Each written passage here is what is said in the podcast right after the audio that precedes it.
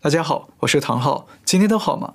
这两天国际上相当热闹，中国女性导演赵婷成为今年奥斯卡奖最大赢家，而印度的疫情持续喷发，像海啸一样席卷而来。那中国会不会成为下一个疫情大爆发的地方呢？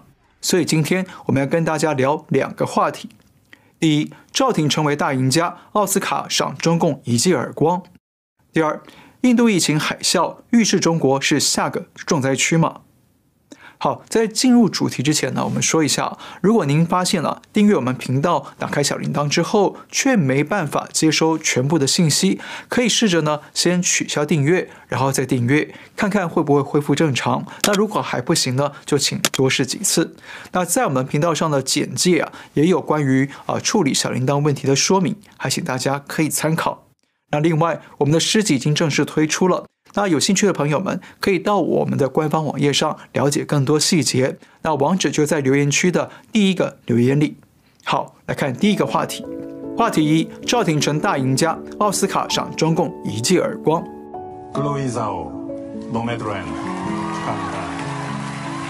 来自中国女导演赵婷呢，在今年的奥斯卡颁奖典礼上，以《无依之地》这部片，也叫做《游牧人生》，拿下最佳导演与最佳影片两项大奖，堪称是最大赢家。那赵婷也是继李安之后第二位拿下奥斯卡最佳导演奖的华人，同时也是奥斯卡史上第二位获颁最佳导演奖的女性。那赵婷更是来自中国大陆的第一位奥斯卡导演奖得主。那按理说，这应该是值得中共大书特书的喜事哦。特别是中共正在大搞战狼民族主义的此刻，那这应该是绝佳的啊炒作题材与兴奋剂。但是呢，中共党媒却全面闭嘴，一片静悄悄。那原因是他在二零一三年说了一句大实话。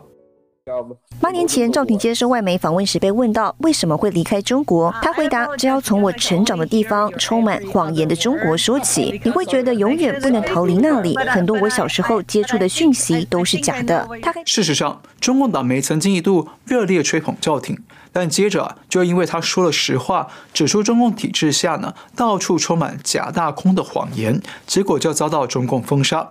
那绝大多数中国人民看不到赵婷拿下全球顶尖大奖的消息。那中共这种政治报复啊，其实已经屡见不鲜了。不过呢，这次赵婷接连拿下两项大奖，我认为背后啊反映出几个重点，很值得关注。第一点就是奥斯卡评审团更加多元化，关注层面越来越广。过去奥斯卡奖啊，经常被批评是老白男。也就是呢，批评评审的眼光太过学术化，而且呢，评审多数是白人与男性，因此奖项啊，经常颁给白人男性的演员或导演。不过呢，去年奥斯卡宣布邀请八百一十九位新成员加入评审团，其中百分之四十五是女性，百分之三十六是非白人，而且有百分之四十九的新评审是来自美国境外。那这次赵婷连续拿下两项大奖，是不是正好跟女性、境外、非白人的评审大量增加有关系呢？我想啊，是很有可能的。虽然这样的结果听起来哦，难免有点政治正确的感觉，但是呢，要在几千名评审的选票里脱颖而出啊，而且还一口气拿下最佳导演与最佳影片两项大奖，我想呢，还是得具有相当高的实力才能做到。第二个重点，追寻自由与善良是全球的传统普世价值。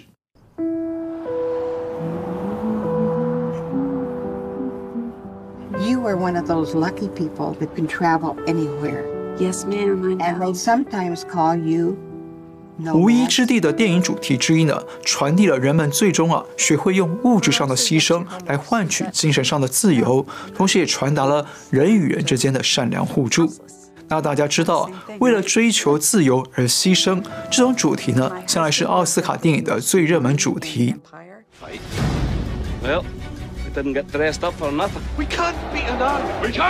像一九九五年推出的电影《勇敢的心》（Braveheart） 也是表达牺牲自己、追求自由独立的主题，一举拿下了奥斯卡五项大奖。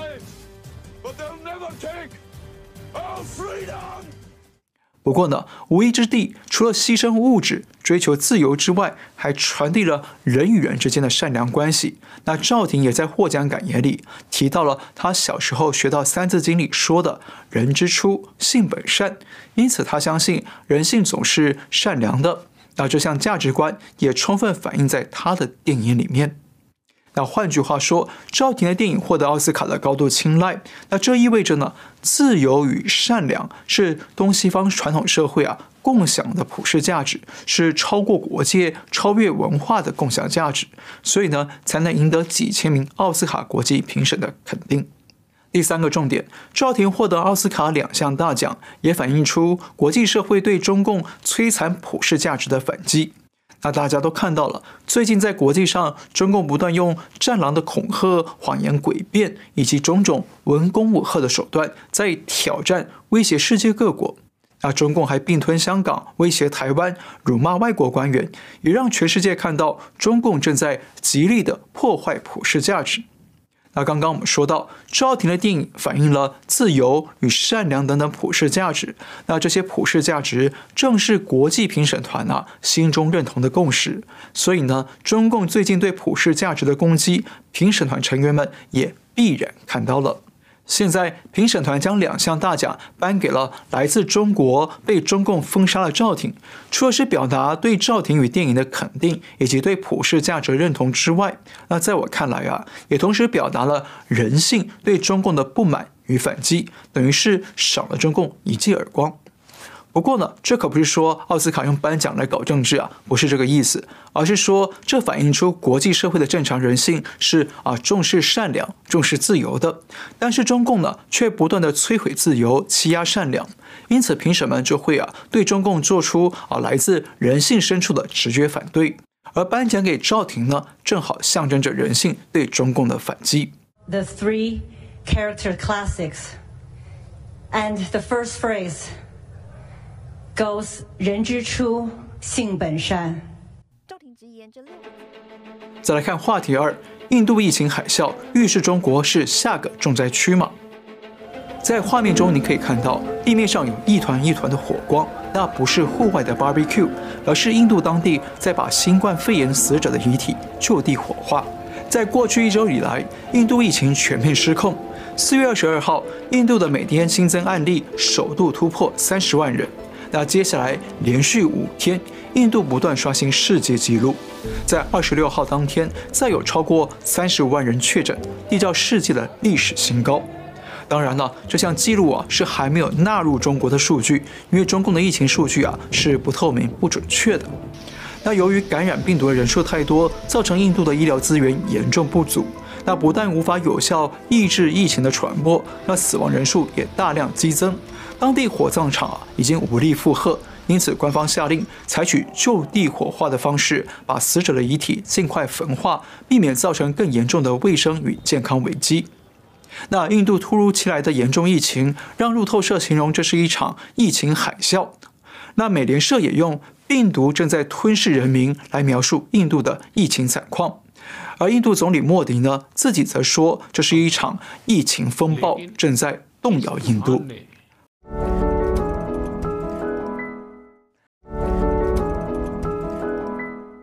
目前这场疫情海啸还在持续，虽然美国已经紧急伸出援手，将提供疫苗原料与防护装备给印度，但是专家评估，在未来两三周之内，印度的疫情恐怕都还没办法有效控制。而且，印度的疫情海啸会不会啊跟着蔓延到周边的国家呢？会不会带动亚洲地区新一轮的疫情大爆发呢？这都是接下来的国际关注重点。好，相信大家应该都跟我一样非常好奇，印度政府不是才刚在三月初宣布即将战胜疫情吗？那为什么现在印度的疫情会突然间疯狂失控，甚至变成了疫情海啸或疫情风暴呢？其实主要有几个原因。第一个原因，变种病毒肆虐，乡镇与年轻人成为重灾区。我们过去讲过，这次疫情的病毒啊，有个重要的特色，就是变异相当迅速，也因此衍生出各式各样的变种病毒。而有的变种病毒的感染力与传播力啊，是更强大、更迅速的。像目前造成印度疫情海啸的病毒，主要是英国的变种病毒以及印度当地的变种病毒。另外，值得注意的是，去年各国的疫情重灾区主要集中在大城市以及年长者族群，但是这次印度的疫情海啸却蔓延到小城市与乡镇地区，而且中年人与年轻人也成为病毒的主要攻击对象。在德里地区，有百分之六十五的新病患年纪都在四十五岁以下，而这也正是过去的防疫漏洞所在。原因二，轻忽专家警告，政府庆功过早。印度卫生部长在三月初就公开宣布，印度的防疫成绩出色，疫情已经进入尾声了。那虽然有专家在二月底就曾经呼吁政府要提防疫情啊出现第二波高峰，但是印度当局似乎不以为意，反而不断宣传印度即将战胜疫情，一切都越来越好。那当时官方宣传说，印度之所以能够击败疫情呢，主要是有几个独特的优势。包括了印度的多数人口比较年轻，那印度大多数人住在乡村地区，人口密度低，比较不会传染，甚至呢还宣称印度人种比较特别，天生具有较强的免疫力等等哦。而印度政府也立即将大量的疫苗与防疫设备输出到海外国家，开展疫苗外交，要跟中共一别苗头。那很显然，印度想要建立大国形象与民族的优越感，但是呢，却低估了疫情的复杂风险，导致国内的疫苗与防疫能力大幅下降，最终啊酿成这场疫情海啸。原因三，为拼经济与选举，民间防疫松懈。根据多家研究机构的数据显示，印度呢是去年疫情期间全球经济受创最严重的经济大国，而且估计在未来十年里，印度的经济产值都会比疫情爆发之前减少百分之十二。那这一点也成为印度总理莫迪的担忧。因此呢，莫迪政府很快就宣布，疫情已经进入尾声，即将战胜疫情。主要的目的之一就是要松绑疫情的管制，让全国加速拼经济。那这一点跟中共几乎是啊一模一样的。不过呢，中央政府的过度乐观与自信啊，也导致各地政府与民间放松了防疫警戒。不但印度各邦到现在还在举行选举活动，不断举行大规模的造势集会与投票活动，而印度当地的民俗信仰与文化活动呢，也持续的举行。比方说，前阵子是印度的大湖节，每天有数百万人前往著名的恒河去沐浴，不但造成大量人群聚集，而且几乎没有社交距离与防疫措施，也因此传出了更多人确诊。所以，许多媒体批评印度当局防疫政策错误，太过轻忽疫情卷土重来的风险，甚至批评这次的疫情海啸啊，其实是一场人为的大灾难。原因四，各地政府数据未能反映实况，影响防疫判断。截至我们发稿前呢，印度累计的确诊案例已经超过一千七百三十一万人，死亡人数也超过十九点五万人。不过，这个数据啊，恐怕还是个低估值哦。那许多专家与当地民众纷纷指出，印度各地政府给出的官方数据可能都是被低估的，没办法反映各地疫情的真实情况。为什么呢？第一，因为有许多病患在还没就医或者还没被诊断确诊之前就已经过世了，那很多死者就直接在户外就地火化，那官方不一定能够掌握这些数据与真正的死因。第二，官方的检测效率太慢，影响疫情的统计与就医。那有病毒学家向媒体透露说，有民众啊在四月十三号完成了病毒检测，但是直到现在都还没有收到检测的结果。所以呢，如果民众在这个时候过世的话，就不会被列入确诊统计里面。第三，部分地方官员涉嫌掩盖疫情，低报数据。英国的《卫报》指出，印度的古吉拉特邦和北方邦就被质疑隐匿了真实的死亡人数。因为当地有医疗人员发现，几乎各个医院都人满为患，无法收容更多的病患，因此当地的官方疫情数据啊，势必呢会比真实情况来得低。好，这几项因素呢，是造成这次印度爆发疫情海啸或疫情风暴的主要原因。我们再说一次：原因一，变种病毒肆虐，乡镇地区与年轻人成为重灾区；原因二，轻忽专家警告，印度政府庆功过早。原因三，为了拼经济与拼选举，民间防疫工作松懈。原因四，各地政府数据无法反映实况，影响防疫的判断。那说到这里呢，也让我很感到忧心哦。接下来中国会不会也成为下一个爆发疫情海啸的地方呢？因为啊，印度政府这几项问题呢，也都在中国正发生着。比方说，中央政府好大喜功，过早的宣称抗疫胜利。那中共早在去年就盛大召开了一场抗疫表彰大会，宣称在党的领导之下，中国已经战胜了疫情。而习近平最近的各项讲话里，也都不断提到“后疫情时代”这个词，仿佛疫情已经结束了。但事实上呢，中国各地每天呢都还是有新的疫情发生，只是官方都宣称是境外移入，而数据的真实性呢也让人难以安心。再者，中共从去年四月起就一直高唱疫情好转了，要尽快的复工复产，就跟印度一样，是为了拼经济而不断放出疫情的利好消息。而现在中共也正在积极推动经济复苏，因此中共会不会对疫情资讯睁一只眼？闭一只眼很难说。此外，各级政府疫情数据不确实，甚至隐瞒疫情，那这在中共统治底下，早已经变成是自然现象与必然现象了。自去年疫情发生到现在，中共已经被多次揭露了隐瞒数据、掩盖疫情的证据。那中共官员也都清楚，为了保住自己的官位，就别把疫情实况往上报，能掩盖就掩盖。那直到今天，中共依然没有对外公开去年中国疫情的真实死亡数据。那我们也通过特殊的权威渠道了解到，这个数据啊是得用百万甚至千万来计算的。而且呢，中国跟印度一样，都已经有变种病毒入侵了。虽然中共近期全面推广施打疫苗，但是中国疫苗的效力与安全性究竟如何呢？也引发各界的质疑。像秘鲁前总统早在去年十月就已经偷偷接种国药集团的疫苗，但现在也一样确诊感染病毒。另外，日前中国疾控中心主任高福也公开表示，当前国产疫苗的保护率不高，那这也等于证实了中国疫苗的品质堪忧。那这意味着，即便你接种了中国疫苗，但是还是不代表你就安全了。也因此呢，直到现在，世卫组织都还没有核准中国疫苗在国际上使用。所以啊，我们可以看到，现在的中国跟印度看起来十分的相似，都具备着各项爆发疫情海啸的潜在风险。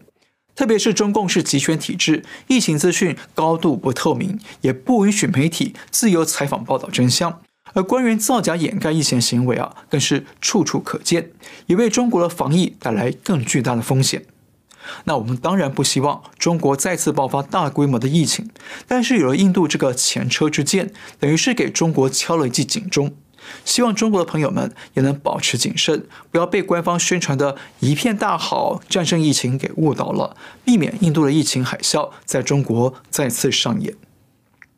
好，我们今天先聊到这里。那如果你喜欢我们的节目，请记得订阅、留言、按赞，也请您介绍给更多的朋友们知道。感谢您收看，我们下次再会。